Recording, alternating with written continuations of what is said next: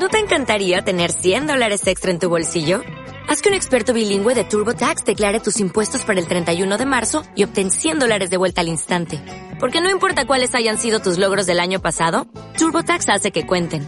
Obtén 100 dólares de vuelta y tus impuestos con 100% de precisión. Solo con Intuit TurboTax.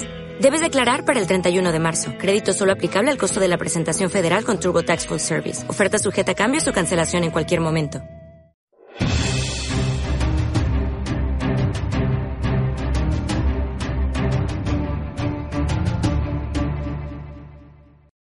Esta semana, el cardenal Miller, ex prefecto de Doctrina de la Fe, ha hecho unas declaraciones insólitas y evidentemente para él por lo menos necesarias, imprescindibles. Ha animado a los sacerdotes de la diócesis alemana de Münster a que desobedezcan a su obispo. Repito, esto es evidentemente insólito. Y a que le desobedezcan en un punto concreto. El obispo ha mandado a todos sus sacerdotes que den la comunión a los protestantes que quieran comulgar, protestantes luteranos, que son los que eh, están en Alemania.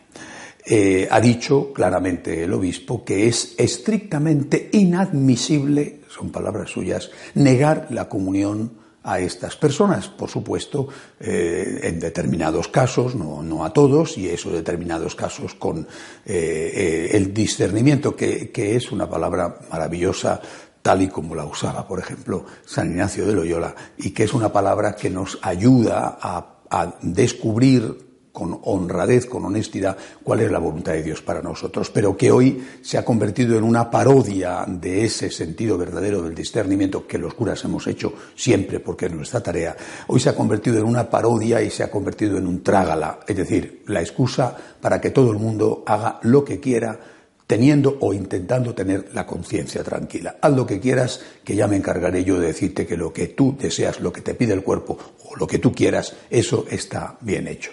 Por eso, eh, eh, ante esta obligación por parte del obispo a sus sacerdotes, eh, en un tema tan importante para un sacerdote como es la Eucaristía, ante esto el cardenal Miller ha intervenido diciendo hay que hacer objeción de conciencia.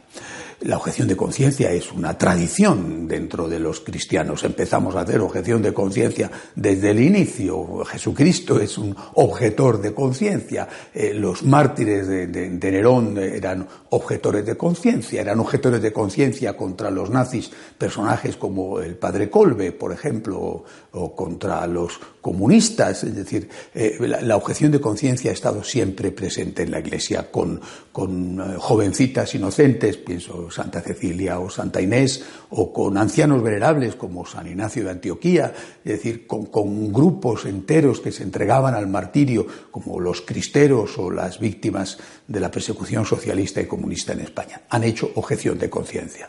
Es decir, ha habido un momento en el cual, bien porque les obligaban a poner incienso en, la ante la estatua del emperador, o bien porque les obligaban, por ejemplo, a hacer abortos, ha habido un momento en el cual estas personas han dicho primero está Cristo hay que obedecer a Dios antes que a los hombres, primero está Cristo, esto no lo puedo hacer. Y han pagado las consecuencias. Es el ejército rojo de los mártires, es decir, la sangre de los mártires derramada por amor a Cristo.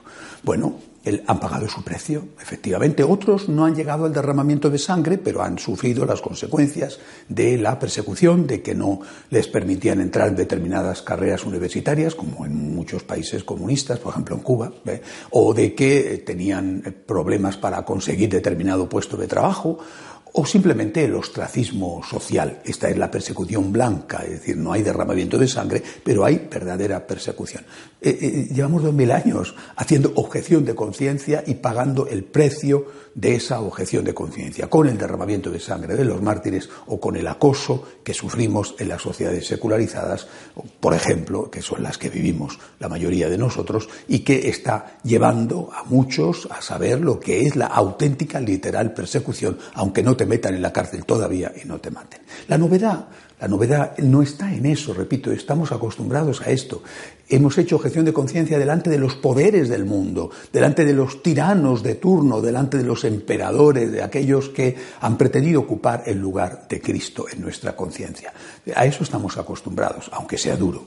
La novedad está en que ahora tenemos que hacer objeción de conciencia delante de los obispos, por lo menos de algunos obispos. Esto es algo insólito que, habla por sí mismo de cuál es la situación actual en la Iglesia. Es decir, que un cardenal con el peso, la importancia, el bagaje doctrinal que tiene el cardenal Miller, que ha sido prefecto de doctrina de la fe, que es el que se encarga de cuidar, de publicar, de estar controlando todas las obras de Benedicto XVI, cardenal Ratzinger, que un cardenal como, como Miller tenga que decir a los sacerdotes alemanes, en principio de esa diócesis, que hagan objeción de conciencia contra su obispo, repito, esto habla por sí mismo e indica por sí mismo cuál es la situación, la gravedad de la situación. No sabemos cuántos sacerdotes lo van a hacer, porque estoy seguro de que muchos en esa diócesis en Alemania, pues muchos que están encantados con la idea. ¿eh? Pero pero ¿y los que no? ¿Qué les va a pasar? ¿Les reducirán al estado laical? ¿Les eh, suspenderán a divinis? ¿Les quitarán de las parroquias? ¿O, simplemente les, les condenarán diciendo que son culpables ellos que quieren ser fieles a Jesucristo y a la tradición de la Iglesia son culpables del cisma, que es lo que ya se está diciendo. Los que defienden a Jesucristo son culpables del cisma. Hay que ver cómo estamos. Bueno, pues eh, vamos a ver pronto lo que va a ocurrir, porque evidentemente si hay al menos uno que se oponga a ese, eh, eh, vamos a ver lo que le pasa. Por supuesto que el tema de la comunión de los protestantes no es el único. Está, por ejemplo, el tema de la comunión a los divorciados vueltos a casar sin haber conseguido antes la nulidad matrimonial. Hay muchísimos curas encantados con esto. Sería una ingenuidad pensar que el grueso de los sacerdotes están en contra lo hacen en nombre de la misericordia, olvidando que también hay que tener misericordia para con el Dios de la misericordia, cuya presencia real está en la Eucaristía. Pero hay otros que no. Hay otros sacerdotes, depende de las diócesis, serán una minoría o una mayoría, que, están en contra de esto y que también ellos son acosados, obligados o amenazados para que lo hagan, cuando está esto yendo en contra de su conciencia basada en el Evangelio y basada en la tradición de la Iglesia. Esto, repito, mm, habla por sí mismo de cómo está la situación. Que un obispo obligue a dar la comunión a los protestantes, por mucho que se ponga la salvedad de que en algunos casos, con discernimiento, repito, un trágala en la mayor parte de los casos, que un obispo obligue y que un cardenal tenga que decir a los sacerdotes que hagan objeción de conciencia, que desobedezcan a su obispo, es una radiografía de la situación actual de la Iglesia. ¿Qué tenemos que hacer? Yo, yo creo que hay que tener la paz interior, la valentía también para ser fieles a Jesucristo por encima de todo y pedirle al Señor la fuerza que necesitamos. San Ignacio de Antioquía decía en aquellas maravillosas cartas que escribía mientras era llevado prisionero desde Antioquía a Roma para ser allí martirizado, decía que en la persecución lo que hay que tener es grandeza de ánimo. Hay que pedirle a Dios la fuerza, porque esto excede desde luego las nuestras. Hay que tener grandeza de ánimo, pedir a Dios las fuerzas y aguantar. Porque la historia está llena de, perseguidores que han terminado por ser derribados de sus tronos, aunque cuando estaban en los tronos se sentían eh, todopoderosos de un tipo o de otro. Por tanto, hay que tener paz interior, grandeza de ánimo y pedirle al Señor que nos ayude. Y fundamental no permitir de ninguna manera, bajo ningún concepto, nunca, que el rencor anide en nuestro corazón.